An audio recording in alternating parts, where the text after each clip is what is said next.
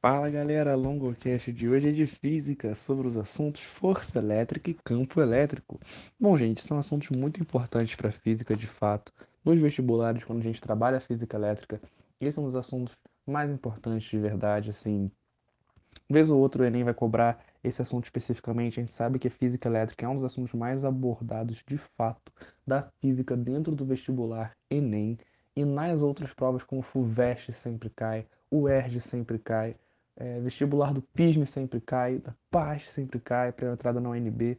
Então são muitos os vestibulares que vão abordar a física elétrica e esses conceitos de força elétrica, campo elétrico são muito importantes. Vocês devem estar percebendo que assim os podcasts conforme a área vão seguindo uma certa linearidade. Eu gravei sobre processos de eletrização dentro da física elétrica, já gravei também sobre MU e MUV dentro da mecânica, mas eu acho que, perdão, dinâmica, mas eu acho que é importante a gente ter essa linearidade de conteúdos. Eu vou focar aqui agora um pouco na elétrica. Hoje já está saindo um podcast sobre força elétrica e campo elétrico e também sobre eletrodinâmica, corrente elétrica, leis de Coulomb, resistores, associação de resistores, porque são conteúdos muito importantes. Eu quis postar essa bateria de uma vez só, porque é um assunto muito importante para o vestibular, então eu sei que pode demorar um pouquinho para você ouvir tudo, mas vai valer muito a pena porque são assuntos fundamentais. Então, sem enrolação, chega de papo, vamos ao que interessa, que é o podcast, né, de propriamente dito. E bom, quando a gente está falando sobre força elétrica, muito professor começa, né, pela força elétrica, porque é a famosa lei de Coulomb. Né? A lei de Coulomb é a famosa lei que vai delimitar a força elétrica. Essa lei, na realidade, é uma fórmula que é escrita da seguinte maneira: a força elétrica é igual a K, que é uma constante, vezes a carga da primeiro, do primeiro corpo ou da primeira partícula, vezes a carga do segundo corpo ou da segunda partícula, sobre a distância entre eles ao quadrado. Mas, na realidade, o que muita gente acaba às vezes se equivocando e tendo dificuldade dentro desse conceito de força elétrica, tipo, Longo, como é que é assim? Como assim força? Onde é que vem isso? Vamos começar do começo. Né? Assim, representei para vocês aí o que, que é a lei de Coulomb, a famosa e famigerada lei de Coulomb, que é essa lei para calcular a força elétrica, mas de onde ela vem? Por que ela é assim? Na realidade, toda força, assim, principalmente dentro do campo da elétrica, vai ser originada a partir de um campo. Toda força elétrica, na realidade, é originária de um campo elétrico. Que campo é esse? O campo elétrico é um campo, ou seja, uma espécie de região de influência que uma partícula carregada vai exercer, ou um corpo carregado. Sugiro que você assista às pílulas de conhecimento que eu já postei no YouTube. Né? Assim, eu fiz questão de postar todas as pílulas sobre física elétrica antes para poder postar depois esses podcasts com aprofundamentos, porque eu queria permitir que houvesse a possibilidade de um contato inicial um pouco mais superficial com o conteúdo para posteriormente estar tá aqui gravando essas, esses aprofundamentos. Então, postei primeiro as pílulas lá, recomendo que você assista porque estão mais resumidinhas, mais enxutas, e aqui o aprofundamento devido e merecido de cada conteúdo desse. Bom, como o campo elétrico a gente entende como sendo essa região de influência, essa zona que vai estar tá partindo da, dessa influência de uma determinada carga, né? Se a gente pode trabalhar com o conceito de carga, que vai ser como se fosse um corpo, uma partícula, um objeto, que tem uma determinada carga. Vamos pensar nessa carga separadamente, como se fosse uma coisa só. Imagina que você tem uma carga positiva e uma carga negativa.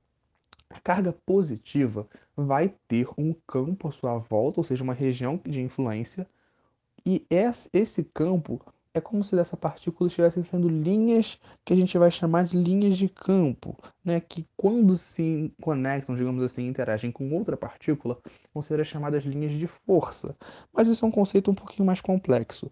Por ora, pense que quando você tem uma partícula isolada no espaço, tem uma região que ela influencia.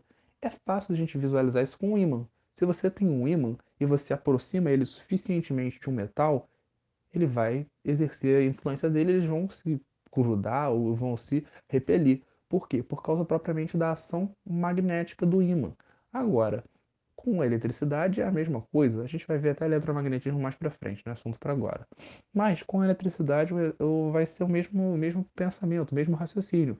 Da mesma forma que a partir de um determinado raio, de uma determinada região, vai haver influência dessa, dessa força magnética, no caso do ímã, para uma carga, vai haver uma região em que essa carga vai exercer uma influência de campo elétrico. Essa influência de campo elétrico na realidade vai ser justamente o que? O que vai permitir posteriormente a formação, surgimento, digamos assim, de uma força. Como assim? Quando eu tenho uma partícula positiva, dessa partícula vão sair é, meio que linhas, digamos assim, de afastamento, ou seja, o campo elétrico de uma partícula positiva é um campo de afastamento. É como se a tendência fosse de que, o que, que as linhas que saem dessa partícula positiva, dessa carga positiva, se afastassem dela. Enquanto uma carga negativa tem o quê? Tem uma, um campo elétrico de atração, ou seja, o campo negativo vai ser um campo de atração. Acontece que às vezes a gente tem um pequeno erro conceitual quando a gente dá essa base, que às vezes a gente pensa, pô, mas se é uma questão de atração, um campo de atração, a partícula negativa tenderia a sempre se aproximar de outra negativa e a positiva de outra positiva. Mas a física não funciona bem assim. Lembrando que nesse caso, meio que os opostos se atraem. E vai fazer sentido quando a gente pensa no que?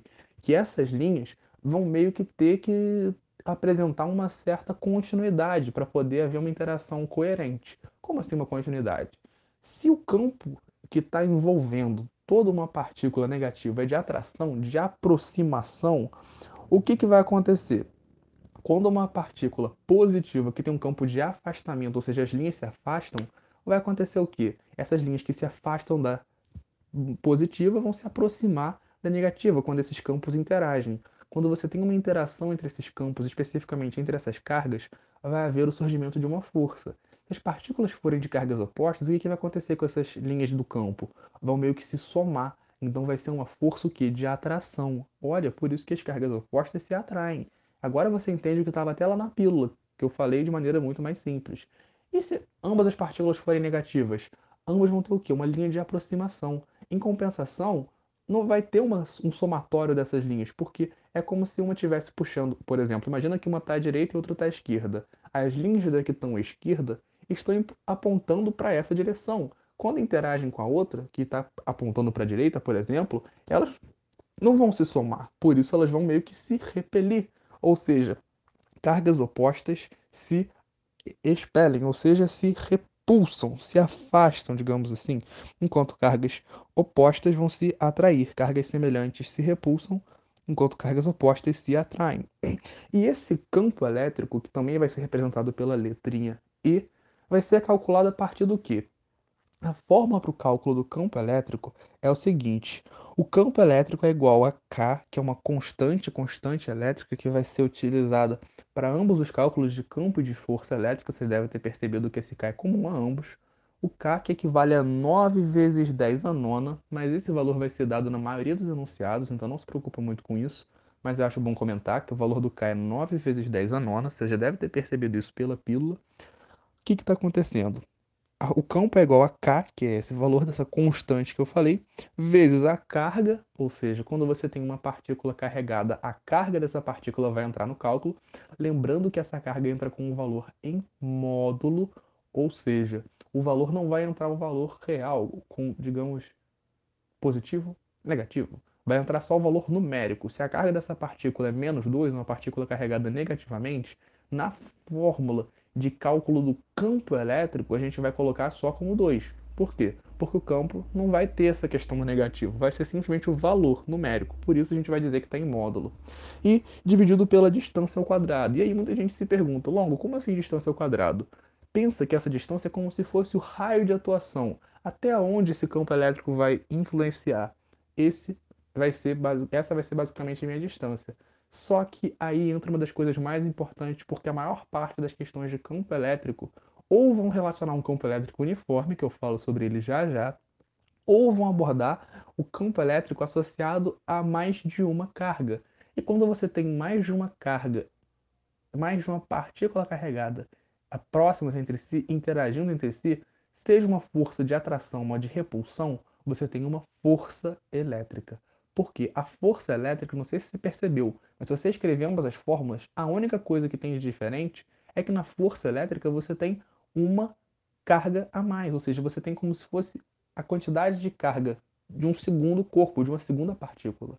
E isso é o que comprova que toda força elétrica, na realidade, vem de um campo elétrico, porque você tem uma partícula que tem um campo elétrico em volta dela. Quando você aproxima uma carga dessa partícula, o que, que vai acontecer? A interação entre os campos. Essa interação entre os campos vai gerar uma força. Se forem partículas de carga oposta, é uma força de atração. Se forem partículas de carga de, é, semelhante, vai ser uma força de repulsão. E aí vem uma parada bem interessante para os vestibulares também, que é a questão conceitual. Essa força vai apontar para onde? Lembrando que força, toda força na física, vai ser uma grandeza que a gente chama de vetorial.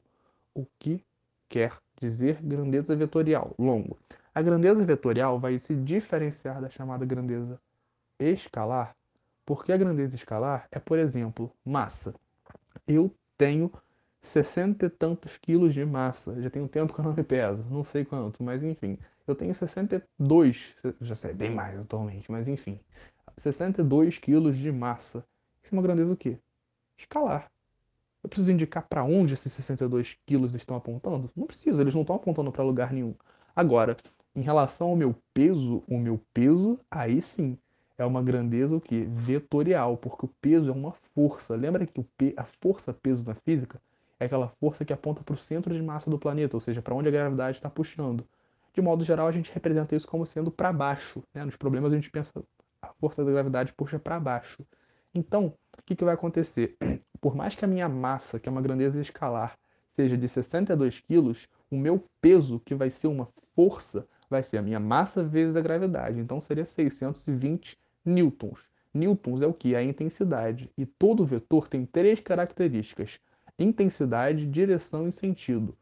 No caso, a intensidade da força-peso é o que? 620 newtons. A direção é para baixo, é, a direção é vertical. Por quê? A força-peso é o que? É perpendicular ao planeta, digamos assim. Então, o que? É meio que é nesse, nessa direção que vertical. E o sentido é para baixo porque ela aponta para o centro do planeta aponta para baixo. Pegou aí com esse exemplo mais bobo o que, que quer dizer a força toda força ser uma grandeza vetorial? Isso agora você aplica lá na elétrica. Por quê? Quando partículas de car... quando partículas com cargas opostas interagem entre si as cargas opostas se atraem ou seja você vai ter a força agindo em uma e em outra. Mas atenção, você não vai dizer que tem duas forças ali que são diferentes. A força entre elas é a mesma. Quando você calcula a força elétrica, é a força de interação entre elas. Isso vai te ajudar apenas numa questão conceitual a ver o que, que vai estar acontecendo com aquele sisteminha ali. Isso é importante se você tiver que criar uma certa condição, por exemplo, de estabilidade. Já teve questão, por exemplo, da FUVEST, da banca da Unesp também, já vi questões assim, que estavam cobrando coisas sobre isso. Não é nem eu já vi? Não, mas pode ser que cobre. Então, é bom a gente ter essa noção. Ah, como assim, longo? Por exemplo, se eu tenho uma partícula positiva, uma negativa, eu vou colocar outra positiva. Aonde que eu coloco a positiva conforme as cargas das outras? Eu vou vendo o contexto do problema, o que, que vai estar acontecendo. Se eu coloco a positiva numa região, ela pode estar sofrendo influência mais de uma do que de outra. É uma questão muito analítica. E por áudio não tenho como explicar isso, seria um caso muito específico de fato. Quem sabe no futuro eu não consigo gravar algum conteúdo lá para o YouTube sobre isso especificamente, mas eu acho improvável. Então, já digo, se você quiser se aprofundar um pouco mais sobre isso, é só entrar em contato pelas redes sociais do LongoCast que eu vou ter o maior prazer em te ajudar com isso. Mas não vou é, investir muito mais tempo em relação a isso, porque eu acredito que não seja algo tão necessário para gente por hora. Mas, enfim, tendo toda essa base de campo elétrico e força elétrica, que é justamente essa força elétrica, ou seja, da interação elétrica entre partículas carregadas, a gente tem uma noção clara do que é essa força elétrica e um comentário importante a gente fazer é que a quantidade de carga, né, esse Q, que geralmente vai ser representado nas fórmulas, é em Coulomb. Mas muitos problemas vão trazer MC ou ainda o UC. Esse U que na verdade não é um U, é uma letra grega que quer dizer micro, digamos assim, né? Que é, não quer dizer micro letra grega, mas fisicamente falando, conceitualmente, esse Uzinho C, né, quando a gente encontra, estou tentando falar da linguagem mais fácil possível. Quando a gente encontra o C, é porque a gente está pegando 0,00001 Coulomb, ou seja, 1 Coulomb vezes 10 a menos 6. Beleza? Então, quando eu falo UC microcoulomb, estou falando de 10 a menos 6 coulomb. Show? Enquanto eu falo MC, M é mili, então é mais fácil, né? Milicoulomb é 10 a menos 3. Isso a gente lembra um pouco, né? Melhor aí do, da questão aí propriamente, às vezes até das grandezas, né? Do que diz respeito à, à massa, né? A gente tem é, miligrama, que seria 10 a menos 3 gramas, ou ainda é, o micrograma, que seria 10 a menos 6 gramas. Então, são nomes que a gente às vezes vai lembrando por outros métodos, mas que tem que ser rememorados, porque vai que uma questão te pega justamente nessa questão aí da potenciação. Dentro de pouco tempo vai estar sendo um podcast sobre notação científica, que é uma coisa que confunde muita gente, então espero que, perdão, uma pílula sobre notação científica, eu sei que é uma questão que entrunca muita gente ainda, então vou estar fazendo um material sobre isso, mas vai ser mais para frente um pouquinho. Mas eu espero que isso não seja o maior dos seus problemas, até porque não é uma matéria muito difícil. Para a gente encerrar falando do famoso e famigerado campo elétrico uniforme, né, o CEU, o que, que um campo elétrico uniforme significa? Quando eu tenho um campo elétrico uniforme, é porque eu tenho numa parte, é como se fossem duas barras, né, duas tábuas. Imagina que você tem duas tábuas, uma tábua em cima e uma tábua embaixo. E entre essas tábuas você tem um espaço no qual pode estar uma partícula. Uma tábua dessas vai ser positiva, carregada positivamente, e a outra vai ser carregada negativamente. Essas tábuas, por terem o mesmo tamanho, o mesmo comprimento, às vezes o mesmo valor em módulo, digamos assim, né, de carga entre si, uma, por exemplo, tem menos 10 coulombs de carga, outra tem mais 10 coulombs de carga, você vai dizer o quê? Que é um campo elétrico uniforme que está se formando ali. Por quê? Porque você tem o campo, digamos assim, da, da placa que está em cima e a que está embaixo. Quando você tem essas placas, a gente fala placas de uma maneira mais simplificada, assim, que estão interagindo entre si, formando né, uma região de influência na qual as linhas né, de força de interação entre essas partículas, entre, no caso, essas placas, que são estruturas maiores, é como se fossem linhas retas, né, que não sei se você assistiu a pílula, recomendo que você assista. Lá está um pouquinho mais graficamente representado o que? Aquela foto vermelha da interação entre partícula positiva e negativa. As linhas são muito curvas. No campo elétrico uniforme, as linhas são meio que retas. Então, isso que caracteriza um campo elétrico ser uniforme. É um campo elétrico, ou seja, região de influência de cargas, e uniforme, porque ele é uniforme em toda aquela região. Isso vai ser importante, por quê? Porque vai permitir outros tipos de cálculo. Por exemplo, se eu digo que eu solto uma partícula nesse campo elétrico uniforme e que ela está sendo acelerada a uma, a uma aceleração de, por exemplo, 12 metros por segundo e não 10. E quando eu digo isso, o que, que eu estou indicando? Que por mais que haja já a gravidade a 10 metros por segundo, por exemplo, se eu estou dizendo que ela está indo em direção para baixo, tem a gravidade, que é de 10 metros por segundo, em compensação tem uma aceleração extra de 2 metros por segundo. Essa aceleração que está sendo causada justamente pela ação desse campo elétrico. Então, tem algumas aplicabilidades que esse campo elétrico pode ter, envolvendo até, por exemplo, movimento uniforme, movimento uniformemente variado, tudo isso que também vai estar muito relacionado lá às leis de Newton, que foi o primeiro podcast de física que eu gravei, porque o Newton é realmente um dos caras mais importantes para a gente na história da física. Então, quer saber Newton, quer saber física do ensino médio, começa por Newton, porque começando por ele, você consegue pegando um pouco melhor as coisas que vêm subsequentes. Então, leis de Newton pode cair um pouco dentro dessa questão do campo elétrico uniforme, mas não vale a pena eu passar muito tempo falando sobre isso, porque são muitas as aplicabilidades e às vezes a cobrança não é tão comum assim, não é algo que vai ser tão abordado em tantos vestibulares, né? Assim, é algo interessante a gente observar aí, porque sinceramente, é algo importante. Mas se eu fosse você, eu não me preocuparia tanto com isso, como, por exemplo, com o podcast que vem a seguir de eletrodinâmica. Porque a eletrodinâmica, galera, vai cair ao extremo nos vestibulares. Então, espero você já já. Muito obrigado, te aguardo. Até a próxima. Valeu!